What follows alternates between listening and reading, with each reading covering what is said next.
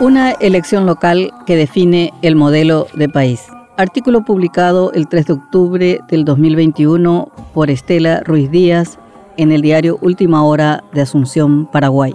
El próximo domingo se realizan las elecciones municipales en el contexto de la pandemia del COVID-19 que arrastró al país a una crisis social y económica con un tendal de más de 16.000 muertos. Si bien es cierto que bajo la presión de la epidemia, aún quedan en el ambiente los efectos devastadores de la crisis sanitaria. Está por verse si el manejo de la situación tendrá consecuencias para el partido de gobierno, la ANR. Dícese que las elecciones municipales son las más importantes porque son las más cercanas al ciudadano con su intendente por la vinculación directa, especialmente en un país donde no existen grandes metrópolis además de Asunción, Ciudad del Este y algunas ciudades de Central como Luque y San Lorenzo, en el resto de los municipios la densidad poblacional no es tan alta, lo que permite acortar la distancia entre el elector y su intendente. Esta característica supone una mayor calidad en el control y fiscalización de los ciudadanos de sus autoridades municipales, lo que obligaría a los intendentes a ser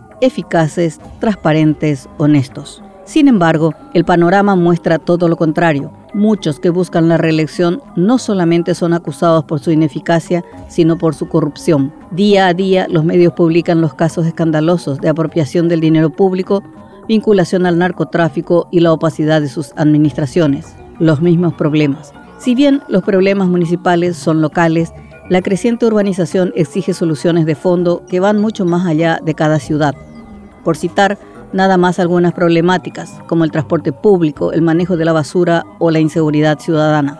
Ningún intendente logrará la solución si pensara solamente dentro de los acotados límites de su municipio. Es un drama que requiere una visión común de las ciudades colindantes, especialmente Asunción y el área metropolitana. Han pasado 30 años desde la caída de la dictadura, cinco administraciones y hasta el momento no hay proyectos comunes que desaten los grandes nudos de las ciudades hermanadas por sus límites por citar una nimiedad que pinta de cuerpo entero el cuadro. Las calles limítrofes entre una ciudad y otra son las peores porque ningún intendente quiere hacerse cargo de su reparación.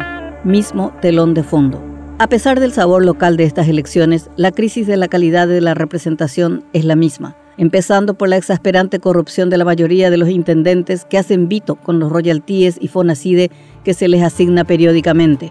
Datos de Hacienda señalan que en los últimos seis años los gobiernos de turno destinaron más de 451 millones de dólares en transferencias a gobernaciones y municipalidades para la educación. Pero las instituciones educativas están en paupérrimas condiciones y las ciudades cada vez más caóticas. El Fondo de Inversión Pública y Desarrollo, más conocida como FONACIDE, está creando una nueva generación de ricos gracias al manotazo a los fondos destinados a la educación. Son la réplica de los varones de Itaipú, aquellos ultra ricos que surgieron con la construcción de la hidroeléctrica gracias a la digitación de Stroessner. La Fiscalía, cooptada por el poder político y la justicia sometida, no encuentran las pruebas para encarcelar a los intendentes corruptos, excepto unos pocos que no llegan a 10. El resto chicanea mientras busca su reelección gracias a sus padrinos políticos y la disciplina y fidelidad de sus votantes cooptados por el sistema prebendario y clientelar. La transparencia es una palabra inexistente las autoridades directamente hacen caso omiso a la ley. Facturas falsas, obras fantasmas, pagos irregulares, obras que caen a pedazos caracterizan a la mayoría de los intendentes. Tan internalizado tienen el secretismo que cuando se les exige rendición de cuentas se sienten ofendidos y cuando finalmente muestran las cuentas lo consideran como un favor y no como una obligación. Otra grave problemática que conspira contra la eficacia es la superpoblación de funcionarios municipales, una trampa letal para la gestión ya que engulle alrededor del 70% de los ingresos municipales. El narcotráfico es otro grave problema porque las concejalías e intendencias son la puerta de entrada a las grandes ligas de la política. Es el trampolín para integrar el Congreso y desde allí mover los hilos para influenciar en el Ministerio Público y el Poder Judicial.